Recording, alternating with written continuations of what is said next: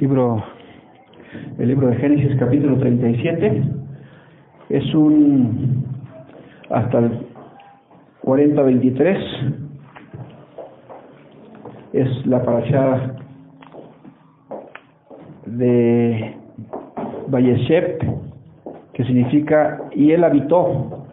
Y esta se encuentra en el del, la sección del 37 al 40-23 es toda la parasha de Génesis, la número 9, del 37 al 40, versículo 23. Eh, es una, una parasha muy importante para nosotros porque se muestra al Mesías,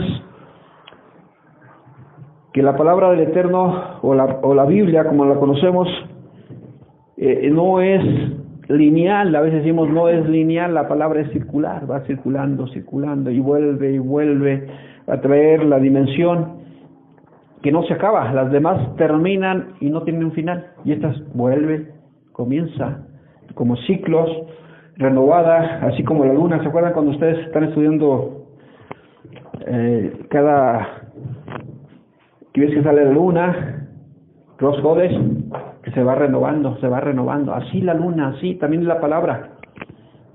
Así es, va circulando. Y por eso dice la escritura que no hay nada nuevo debajo del sol. Todo lo que, miren, eh, eh, vamos a Eclesiastés 1.9, ¿qué es lo que dice? ¿Qué es lo que fue? ¿Qué es lo que ha sido? ¿Qué nos dice la escritura? Miren, ahí nos da la respuesta. ¿Qué es lo que fue? Lo mismo que será. ¿Qué es lo que ha sido hecho? Lo mismo que se hará. Y nada hay nuevo debajo del sol. ¿Ya lo encontraron? Eclesiastés 1.9. ¿Sí es? A ver, quiero que usted lo lea porque esto es muy importante, este versículo. ¿Qué es lo que fue? Lo mismo que será. ¿Qué que ha sido hecho? Lo mismo que será nada nuevo debajo del sol. Cada pregunta que está ahí, ¿qué, qué, qué es lo que está sucediendo? ¿Qué es lo que fue? ¿Qué es esto? ¿Qué es lo que pasó? ¿Qué nos dice? Que el pasado, lo que pasó, nos está revelando el futuro. ¿Por qué? Porque sin el pasado no podemos conocer el futuro. Esto nos da una enseñanza Dice los sabios que, que nos trae a nosotros esta sabiduría, que si nosotros no tenemos el, el, el, pasado, no sabemos a dónde vamos. No podemos saber a dónde vamos a ir si no hay pasado. Entonces tiene que haber un pasado para poder nosotros ir al futuro. Y esto es lo que dice la, la, enseñanza, que va de, un, de, de allá hacia hasta, lo, hasta lo, a lo que ya nosotros a veces no conocemos, el futuro. Pero dice que ya todo está bajo el sol, está hecho, todo. Ahora, cuando el Eterno nos está diciendo aquí que no hay nada nuevo debajo del sol, a él ya no lo sorprende porque ya lo estableció. A lo mejor, a lo mejor, a lo mejor a nosotros sí. Nos sorprenden cosas nuevas porque estamos viviendo en, en así en generaciones, en, en épocas diferentes. Cada, eh, cada eh, época vivimos diferente. Hoy hablamos del celular, de la ciencia avanzada, hablamos de muchas cosas. Si vamos a unos años atrás, no, no existía nada de esto. Simplemente viviendo de una forma muy, muy diferente a la nuestra, más al campo, más, más sociables, más familias, más reunidas. Ahora no. Ahora nos estamos dando cuenta que la, la familia vive más aislada, más sola, porque es otra, otro tipo de generación. Pero para el Eterno no hay nada nuevo. Para Él no hay nada nuevo. Él, nos enseña, nos va a decir que cada etapa Él, él la va manifestando y aclarando.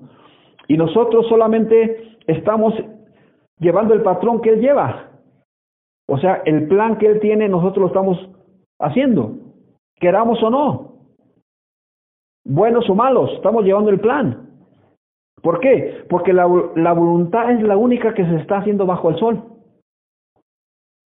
No hay otra que se está haciendo. Todo dice, todo se cumple bajo el cielo. Todo esto nos lleva hasta que las malas acciones o, o malos entendidos o personajes malos, todo nos está llevando al plan de Él. Todo. ¿Por qué? Porque Él da un mensaje profético, un mensaje especial para que el mundo entienda que, que Él es el Señor de todas las cosas. Que no, no él necesita una esfera para saber el futuro, ni es una magia, no es nada ni hechicero, no, Él no es así. Sin embargo, Él quiere que nosotros lo podamos reconocer como alguien poderoso, como el Señor, como el creador de todo lo que existe, de todo lo que hay.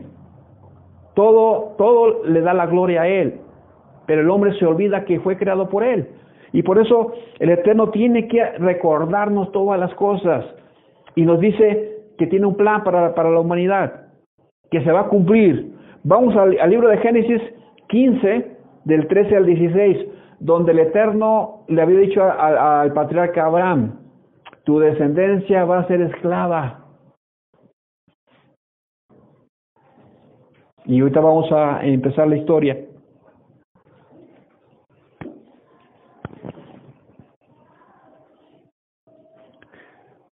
A veces no entendemos las historias de aquí, no entendemos el plan, ¿verdad? Pero dice que todo ya está revelado. ¿Qué dice? En Génesis 15, del 13 al 16. Entonces el Eterno dijo a ten por cierto que tu descendencia morará en tierra ajena, y será esclava allí, y será oprimida cuatrocientos años. Mas también en la nación a la cual servirán, juzgaré yo, y después de esto saldrá con gran riqueza. Y tú vendrás a tus padres en paz, y será sepultado en buena vejez. Y en la cuarta generación volverán acá, porque aún no ha llegado a su colmo la maldad del amorreo hasta Ok, entonces, este es un ejemplo de que el Eterno nos, nos dice que su palabra es verdad, que se va a cumplir, que va a ser esclava esa nación por 400 años. Ustedes decían, ellos decían, ¿cuándo vamos a ser esclavos? Al momento no entendemos lo que va a suceder. Es como alguien nos dice, va a haber terremotos, va a haber hambres. ¿Lo entendemos ahorita? No lo entendemos hasta que llegamos a, es verdad, la Biblia tiene la verdad. Hasta cuando llega el momento nos damos cuenta que se nos revela toda la situación y entonces sí, eh, eh, la Biblia tiene la verdad. Pero antes hay un proceso donde tiene que cambiar nuestra, nuestra mentalidad, tiene que cambiar nuestra creencia para poder nosotros decir que realmente existe un Dios. Y esto lo va llevando el Eterno como ejemplos que nos va anunciando como profecías a través de esto, a través de muchas formas. Por eso Dios ha hablado de muchas maneras y a, a nosotros de muchas formas, de muchas maneras, dice aquí. Pero nosotros no hemos entendido su plan. Eso es lo malo, que nosotros no, ten, no entendemos ese plan. Seguimos nuestra vida igual, igual. Vean, la vida de José nos va a enseñar que el Eterno tenía un plan. Y aquí dice que Jacob habitó en la tierra de dónde? De Canaán. Ahí habitó. Ahora dicen los ¿por qué tuvo este receso?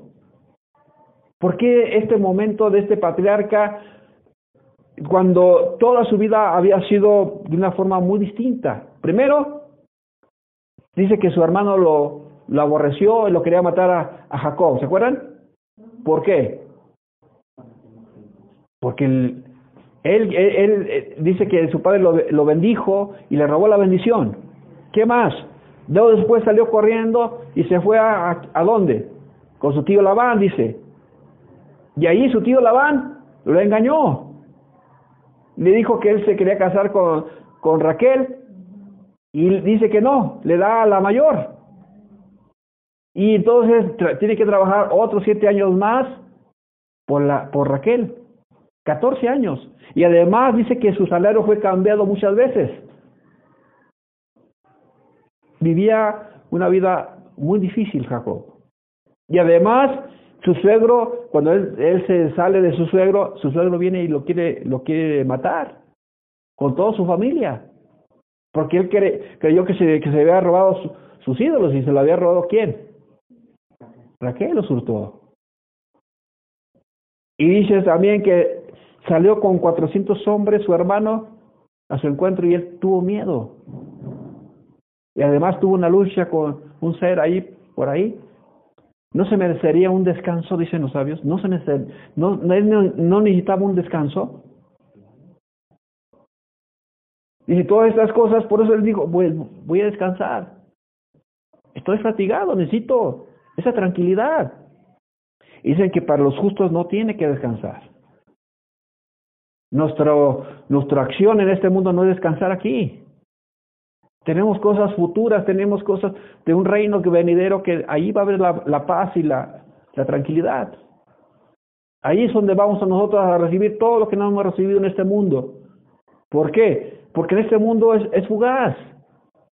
Duramos cierto tiempo y se acaba nuestra vida. No podemos vivir más allá de la, lo que ha dicho el Creador, porque esto es una regla por Él. Eh, dice la Escritura que, que una sola vez vivió y después a juicio. No hay más. Ya no hay más, dice aquí, ya no. Muere una sola vez y a juicio. Está establecido para todo hombre que muera una sola vez y después a juicio. No hay más. Entonces, cuando el Eterno empieza a decir al mundo que nuestros días son pocos, son cortos, ahora nosotros tenemos que cumplir un plan. ¿Cuál es el plan que tenemos que hacer nosotros? ¿Usted cree que estamos aquí de casualidad? ¿Vivimos aquí nada más para hacer riquezas y ser todo lo demás? No. Eso no es el plan del Eterno, no es así. Y cuando nosotros empezamos a echar raíces en este mundo, entonces vienen los problemas. Aquí es el problema cuando vino el caos para Jacob. Cuando usted está tranquilo, cuando usted todo dice, está todo de maravilla, no pasa nada, no tengo problema, no tengo... Preocúpese. Preocúpese. Porque viene la esclavitud. Y a veces decimos, no, pues estamos viendo, pues preocúpese porque algo va a venir. Cuando nosotros estábamos todos tranquilitos, llegó la plaga y mira, nos azotó a todos y estamos, ya volvemos otra vez, las aguas vuelven a su calma y estamos tranquilitos, el, Eterno va a soltar otra cosa y no queremos buscarlo, no queremos, seguimos en nuestros trabajos, seguimos en nuestras cosas, en nuestros asuntos personales, menos con el Creador. Dice que aquí Jacob se estableció ahí y habitó ahí en la tierra de Canaán y vienen los problemas. Dice el versículo 2, 37, 2, esta es la historia de la familia de Jacob. José, siendo de edad de 17 años, apacentaba las ovejas con sus hermanos y el joven estaba con los hijos de Bila y con los hijos de Silpa, mujeres de su padre, e informaba a José a su padre la mala fama de sus hermanos. Aquí estamos, cuando no estamos haciendo bien las cosas, se empiezan a criticar unos a otros. Fíjense. Aquí es cuando alguien se empiezan a pelear, cuando no estamos trabajando para el reino, entonces se empiezan a pelear.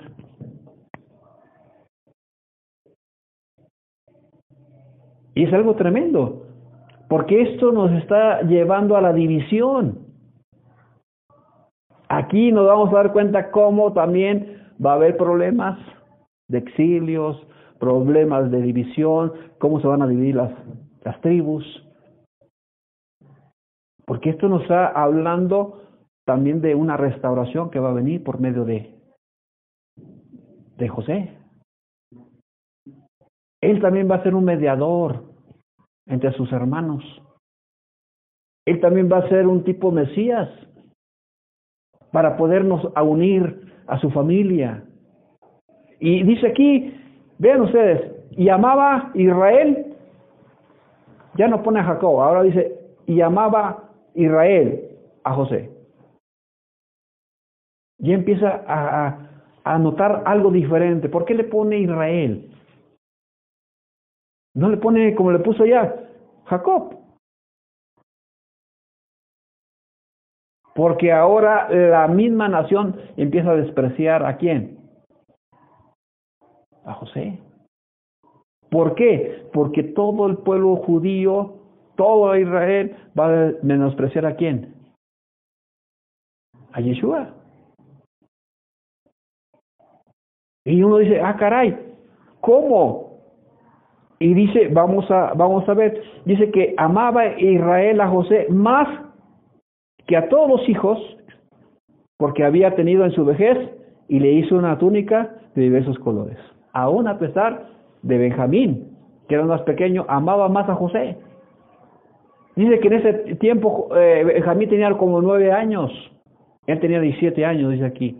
Sus hermanos ya tenían de unos 28 a, para abajo, máximo 23 años, dicen.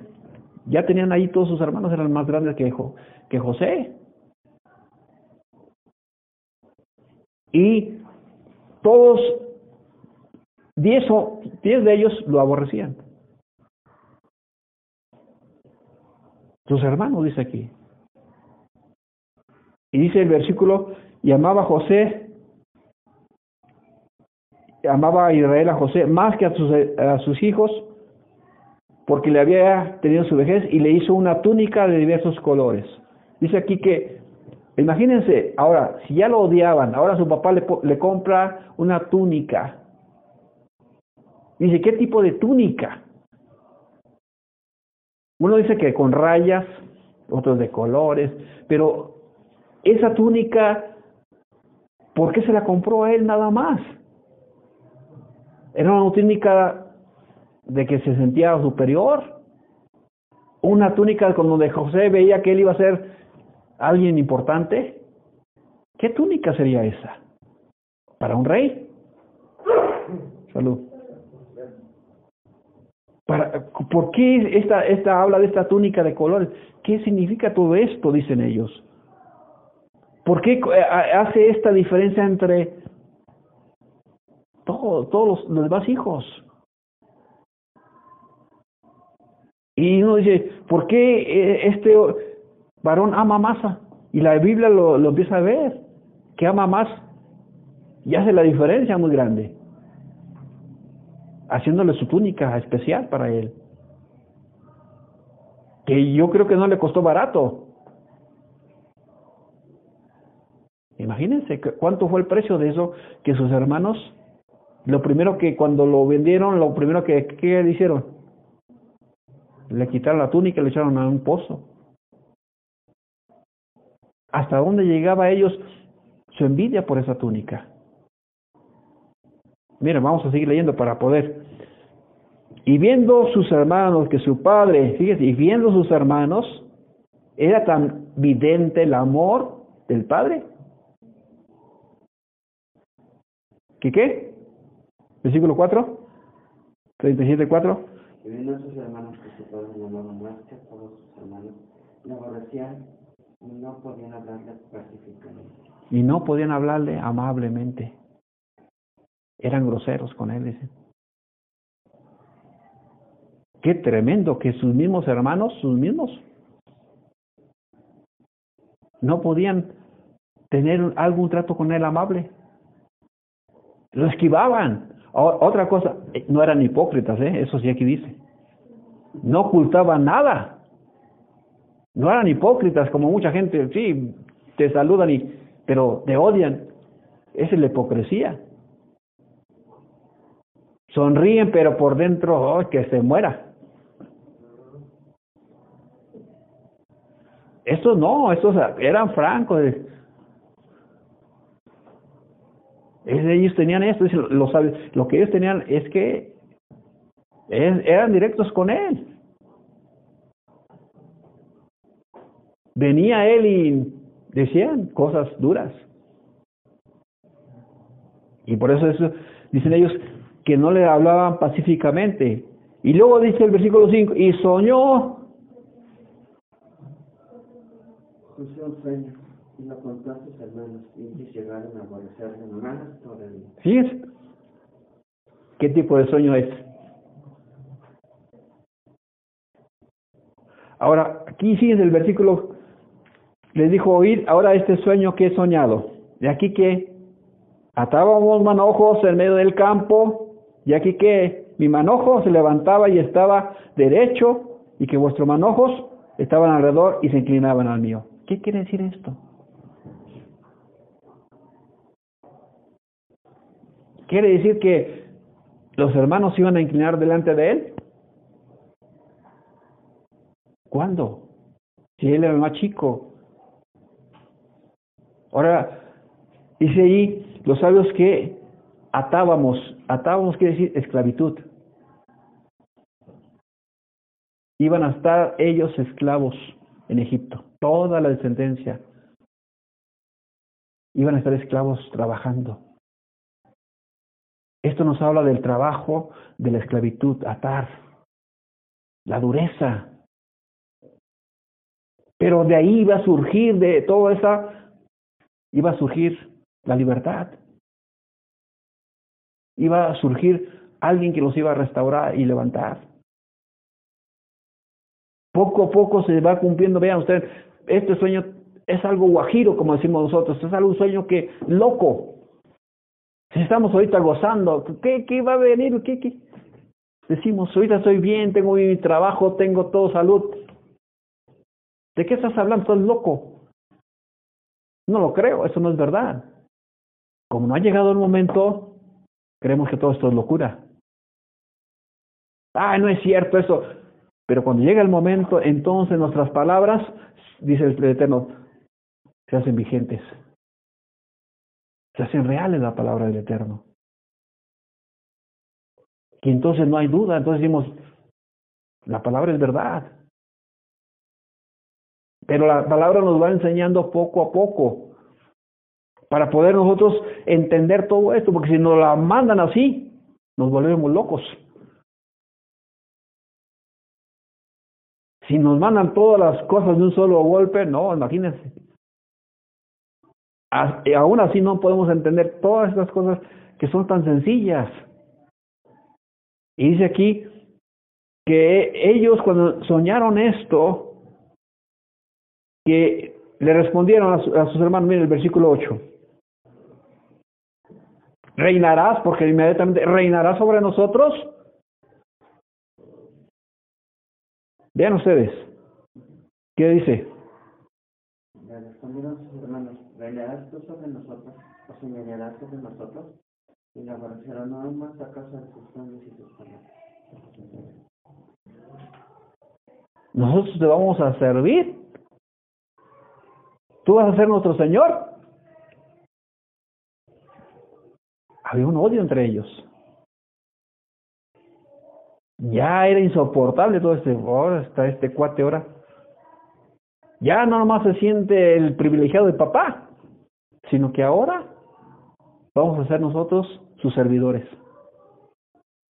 Versículo 9 dice que tiene otro sueño, vamos a ver otro sueño, dice, ahí nos habla que va a haber la dureza de la esclavitud, ahora dice aquí, y soñó otro sueño. ¿Sí? que he soñado otro sueño. Y así que el sol y la luna y las estrellas inclinaban a ¿Y lo contó a su padre? Y lo contó a su padre y a sus hermanos, y su padre le reprendió y le dijo, ¿qué sueño es este que soñaste? ¿Acaso vendremos yo y su madre y sus hermanos a posarnos en tierra ante ti? ¿Y sus hermanos? Y sus hermanos le tenían envidia, no. su padre meditaba en Fíjense, hasta ahí los sueños van, ¿cuántos sueños tiene ahí? Dos. Dos sueños muy raros. Ahora también el papá y la mamá. Usted se va a preguntar, ¿a qué se refiere este sueño? ¿Este sueño a qué se está refiriendo? Es un sueño profético. Donde todos, todos, mire, usted a veces vemos el sol, la luna, todo esto, las estrellas, está hablando de todo el universo, de todos todas las cosas se van a postrar ante el rey. Se van a postrar delante de un creador, porque para él la gloria, para él es el honor. Todo nos está revelando que todo esto va a llegar un momento en que toda la tierra se va a inclinar delante de él. Porque va a llegar un momento que él va a traer esta restauración y el mundo lo va a reconocer. Queramos o no queramos. Va a llegar el momento en que todo esto venga y se cumpla esta profecía donde todo Israel va a estar unido, donde todo Israel se va a hacer uno. Y entonces va, a reconocerlo como como el Creador, como el Adonai. Y dice que por eso el Mesías viene a revelar al Padre.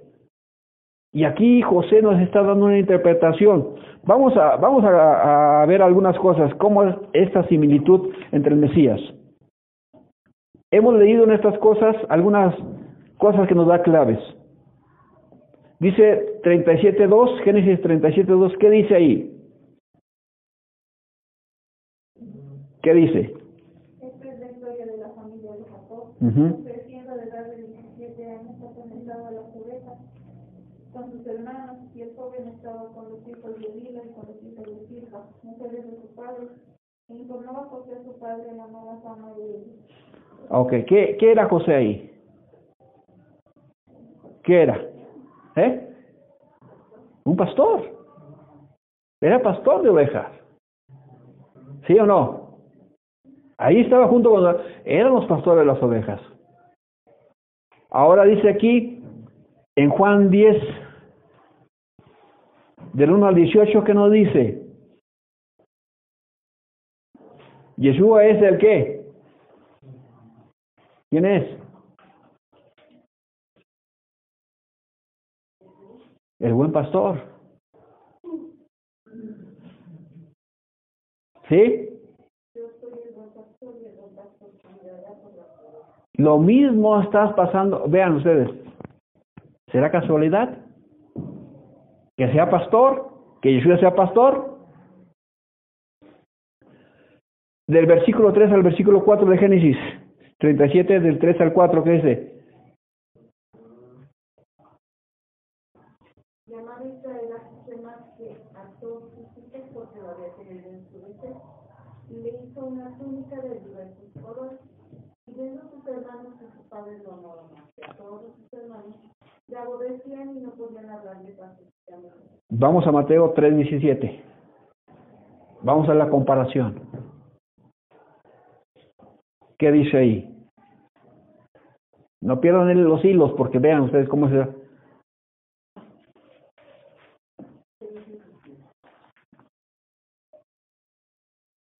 Una voz en el cielo que decía, este es mi hijo amado, en tengo compasión.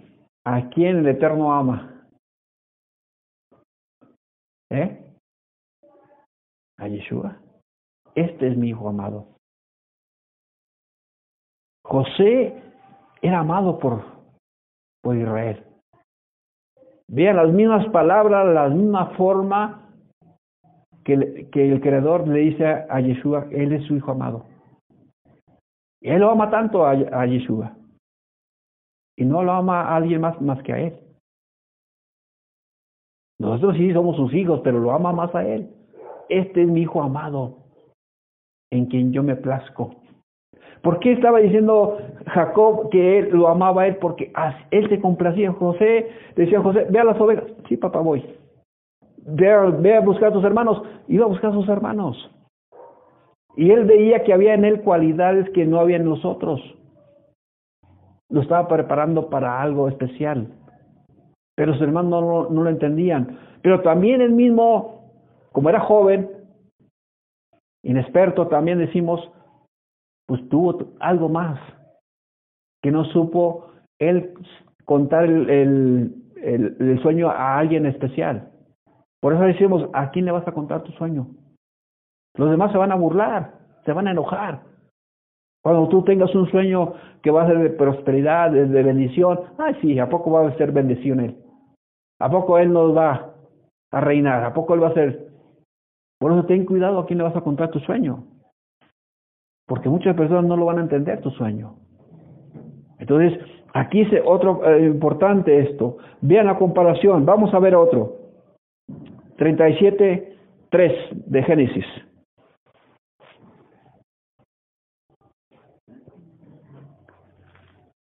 Ya lo habían, llamaba a Israel a José más que a todos sus hijos, porque le había tenido en su vejez. ¿Y qué?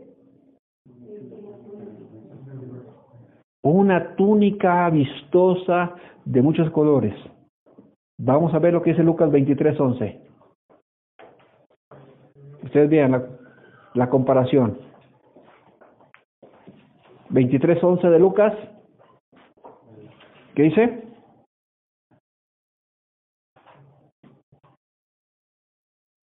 Dice que los romanos Entonces Herodes con sus soldados le menospreció y escarneció, vistiéndole de una ropa espléndida, y volvió a enviarle a Pilato. Porque dice que los soldados después de, por esa túnica se pelearon. ¿Se acuerdan? Era una, ¿qué dice ahí? Que era una túnica qué? ¿Eh? De gloria. Y volverá adornada con ella en su gloria. Y volverá, Apocalipsis 4.3. El Señor va a venir con su túnica adornada con gloria. Vean ustedes lo que dice, ¿qué dice Revelación 4.3? Y el aspecto de aquel que estaba sentado era semejante a piedra de y de y había alrededor del trono un semejante en aspecto a la. Ok, dice que va a llegar adornada, va a llegar ga- con un resplandor, va a llegar algo especial. Eh, esto está hablando, todo esto nos está hablando del Mesías. Vean, no es coincidencia lo que está diciendo. Vamos a ver otro. 37.4. Los hermanos odiaban a José a muerte. ¿Qué dice? 37.4. Y viendo sus hermanos que su padre lo amaba más que a todos sus hermanos, le aborrecían y no podían hablarles pacíficamente. ¿Lo odiaban o no? Vamos a ver si Juan 7.7. Juan 7.7, ¿qué dice?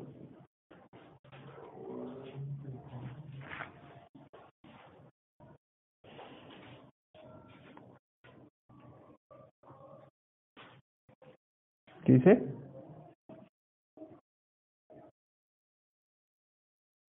No puede el mundo aborreceros a vosotros, mas a mí me aborrece, porque yo testifico de él que sus obras son malas.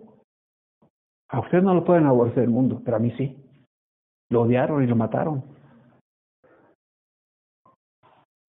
Por eso decimos, no, no son, a la, cuando nos la similitud entre un pasaje y otro y vemos cómo la palabra va encajando sin, fo- sin forzarla, cómo se va declarando y diciendo, esta es la forma que el Mesías va a ser sacrificado, va a ser odiado. Esta es una figura que lo vemos a este joven. Y, y vemos que sus hermanos también, toda la nación lo odió. Por eso los diez hermanos odiaba hasta, hasta yo creo hasta Benjamín, porque dice que sus hermanos, a pesar de que era chiquitín, no lo amaba como lo amaba José. Y dice aquí también, vamos a otro, mire, del 6 al 10, ma- eh, de, tre- del Génesis 37, del 6 al 10.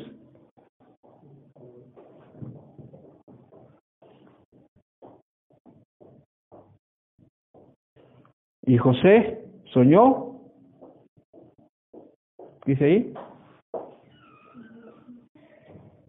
del 6 al 10. Génesis 37, Y él les dijo, oiga ahora este sueño que he soñado. He aquí que medio del campo, y aquí que mi manojo se levantaba y estaba derecho, y que vuestros manojos estaban alrededor y se inclinaban a mí. ujú, Le respondieron sus hermanos, ¿reinarás tú sobre nosotros o señorearás sobre nosotros? y le aborrecieron aún más a causa de sus sueños y sus palabras. Y soñó otro. Soñó otro sueño y lo contó a sus hermanos diciendo, he aquí que he soñado otro sueño, y he aquí que el sol, el sol y la luna y once estrellas se inclinaban a mí.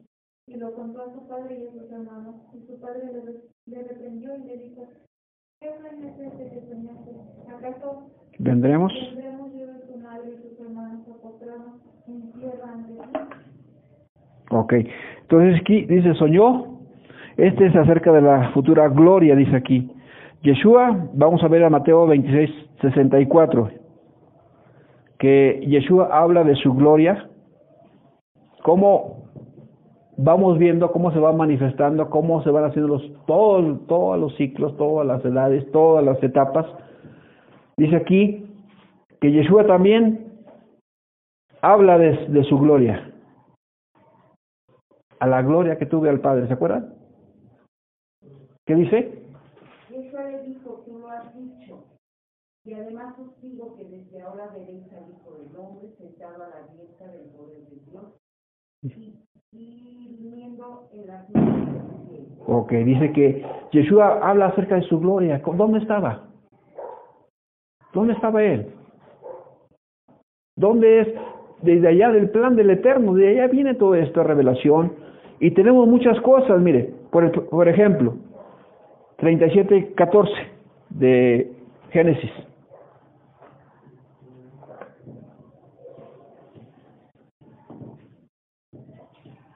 Israel dijo, ve ahora, mira cómo están tus hermanos y cómo están las ovejas, y tráeme la respuesta. Y lo envió del valle de Hebrón y llegó a Siquem. Ok, ahora vamos a Juan 3, de 16 al 17. Si lo tienen, ayúdenme porque si no, no, vamos a pasar.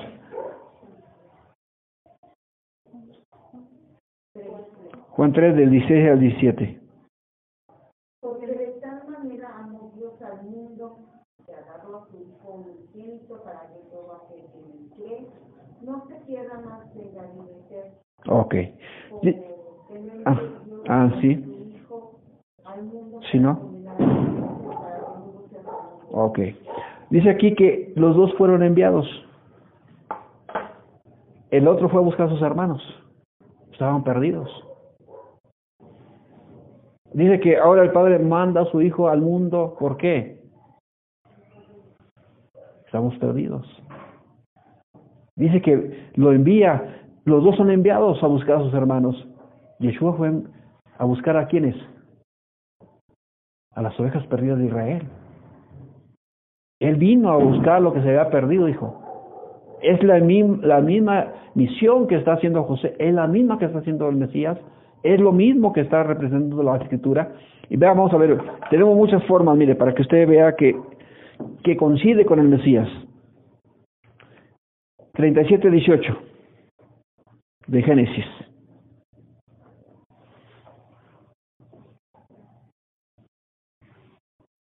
Los hermanos, ¿qué hicieron cuando lo vieron a José? ¿Qué dice?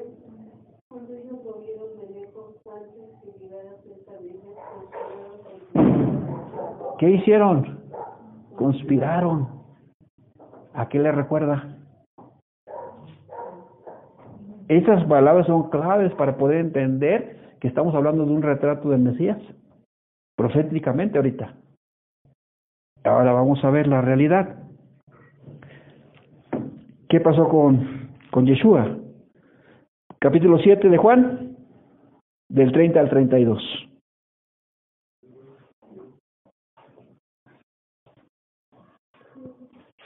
Hoy hay comparaciones, hoy hay comparaciones para que usted vea. De Juan 7, del 30 al 32. ¿Qué dice? Por favor, si lo tiene, vamos.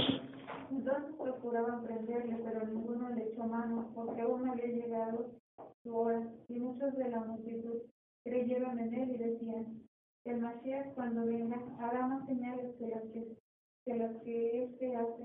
Ok, Juan 7, 30 y 32, ¿verdad? Sí. Ok, entonces vemos. ¿Sí? ¿Estamos bien? Ok, vamos al siguiente.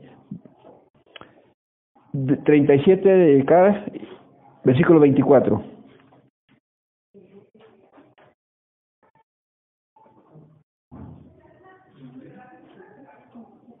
¿Mm? ¿Qué dice?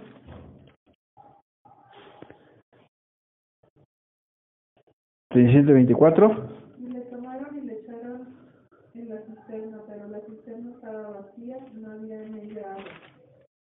Fíjense. Dice que José fue en una cisterna y vacía y salió vivo. Vamos a ver en el Mateo 27, 60.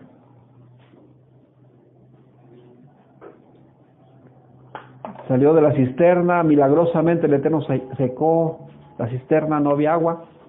Ellos no se fijaron, ellos lo echaron y no había agua. ¿Qué dice?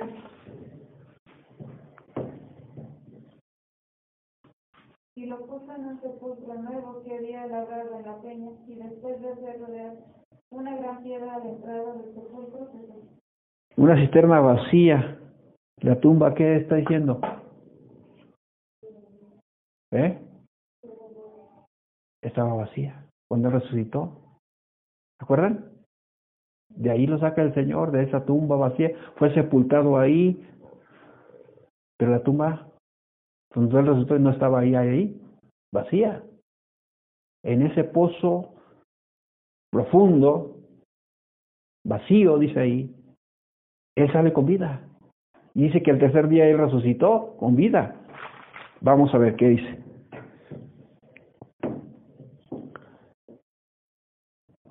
Veinti, 37, 28. 37, 28. Cuando pasaban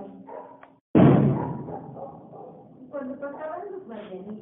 mercaderes, Él sacaron ellos a José de la cisterna y le trajeron arriba y le vendieron a los ismaelitas por 20 piezas de plata y llevaron a José. ok, vamos a Mateo 26, del 14 al 16. Dice que José fue vendido por plata. Ahora vamos a ver a Yeshua, del 26, capítulo 26, del 14 al 16. Entonces uno de los doce que se llamaba Judas Iscariote fue a los principales sacerdotes y les dijo, ¿qué me queréis dar y yo os lo entregaré? Y ellos le asignaron 30 piezas de plata y desde entonces buscaba oportunidad para entregarlo. por plata. Así como fue vendido José por plata, también Yeshua fue vendido por plata, por dinero. Vean, esto es lo que nos está dando la, pauta y nos decimos, ah, caray, toda la, toda la escritura nos está dando coordenadas igual que, el, que las de los evangelios nos estaba ayudando. Y vemos cómo también, miren, eh, José, su nombre lo cambiaron.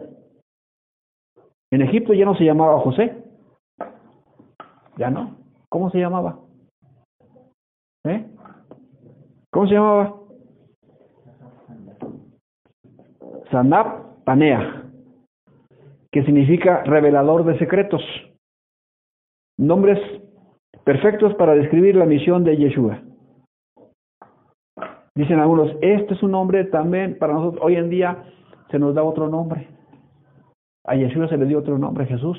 Todo el mundo lo conoce como Jesús. Todo el mundo gentil lo conoce así. Porque aún no está revelado como es hebreo, judío. Y aún sus hermanos no lo conocieron. Usted vea, va al, judaísmo, le habla de Jesús. ¿Ese quién es?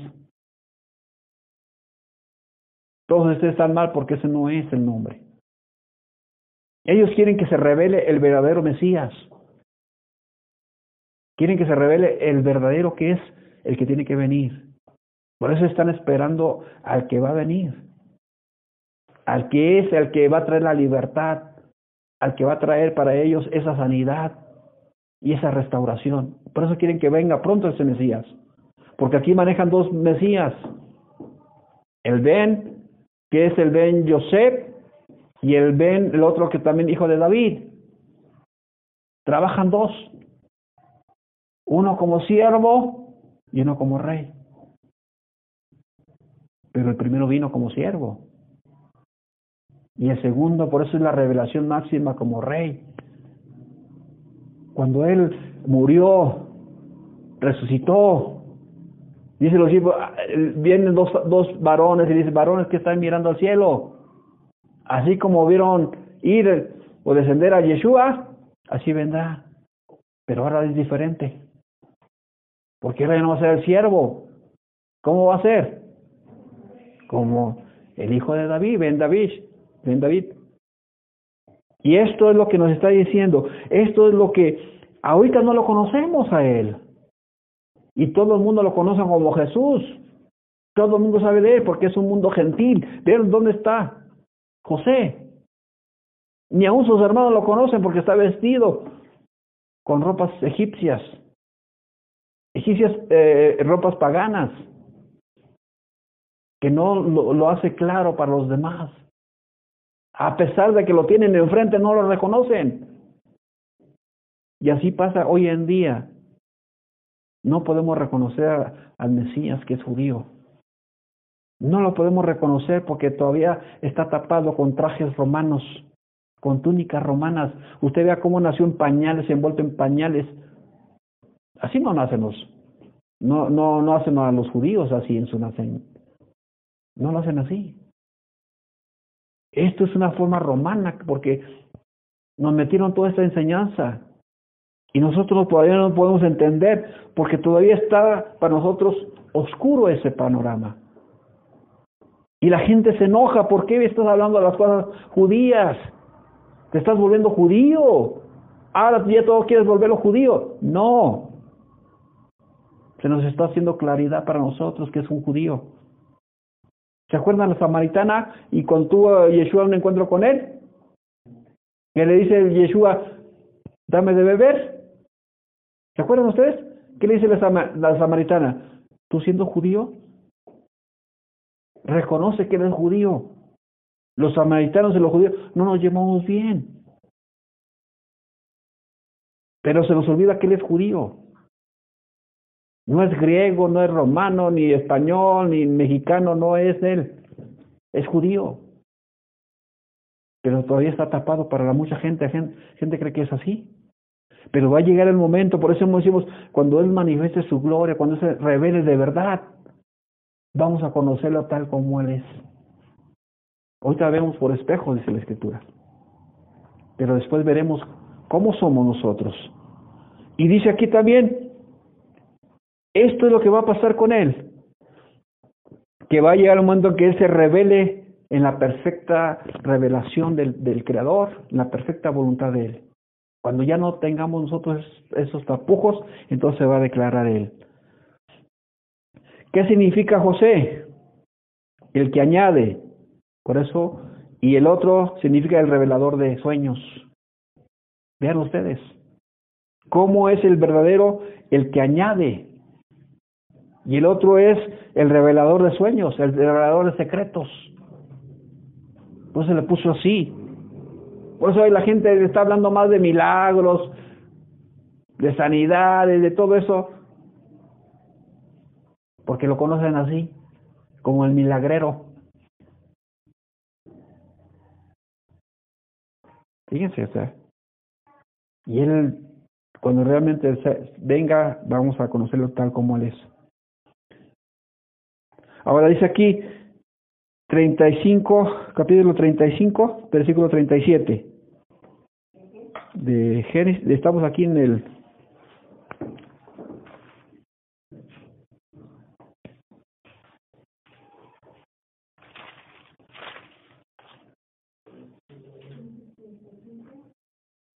¿Qué dice aquí? 35, 37, ¿qué ver qué dice? No, ¿verdad? Este no tiene 35. No, este, este 37, 30, 37, 35.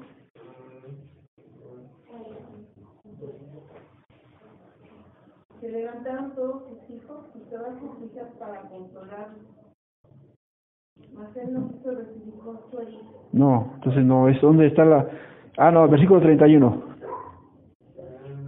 Y dice aquí, entonces tomaron ellos su túnica de José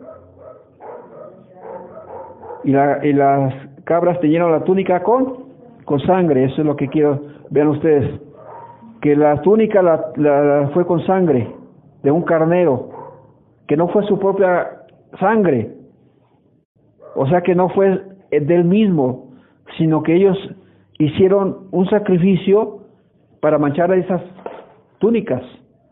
¿Sí? Ahora vamos a Mateo.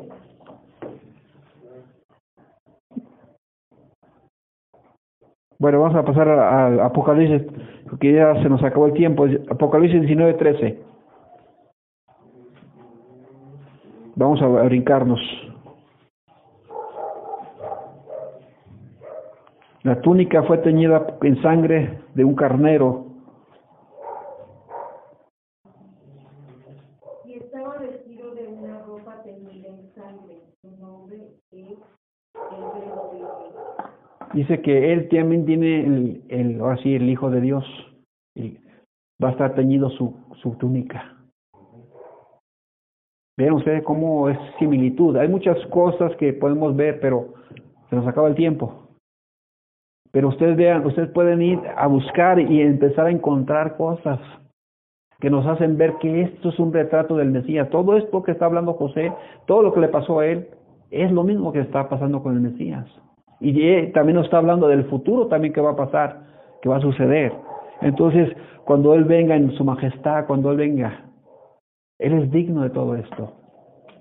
el Eterno le dio un nombre que es sobre todo nombre, para que en ese nombre se doble toda rodilla y toda lengua confiese que Yeshua es el Señor, que Él es el Señor, que no tenemos otro Salvador, aquí no hay otro más que Él, que no hay otro que nos vino a dar su vida por nosotros, no hay otro que dio su sacrificio y por eso tiene sus, vestidos manchados, porque Él derramó su sangre, su propia sangre, y no la, la que ellos derramaron sobre aquella túnica.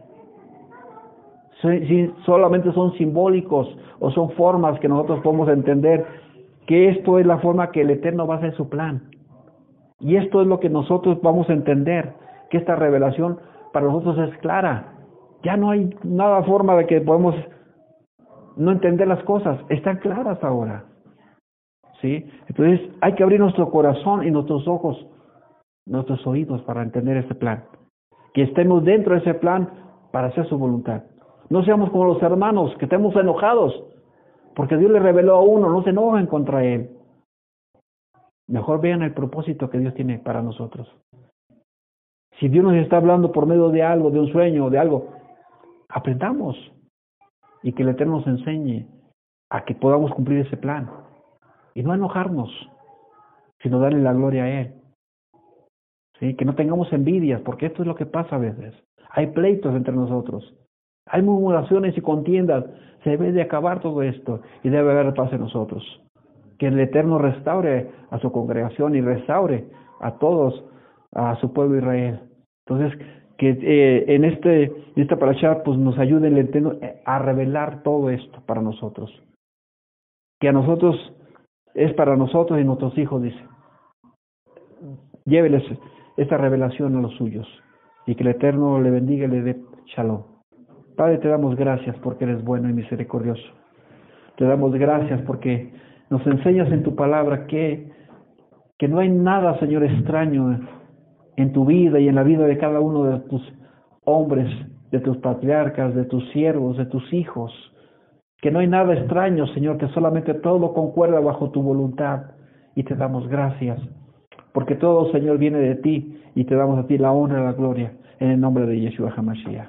Amén. Amén, amén, amén.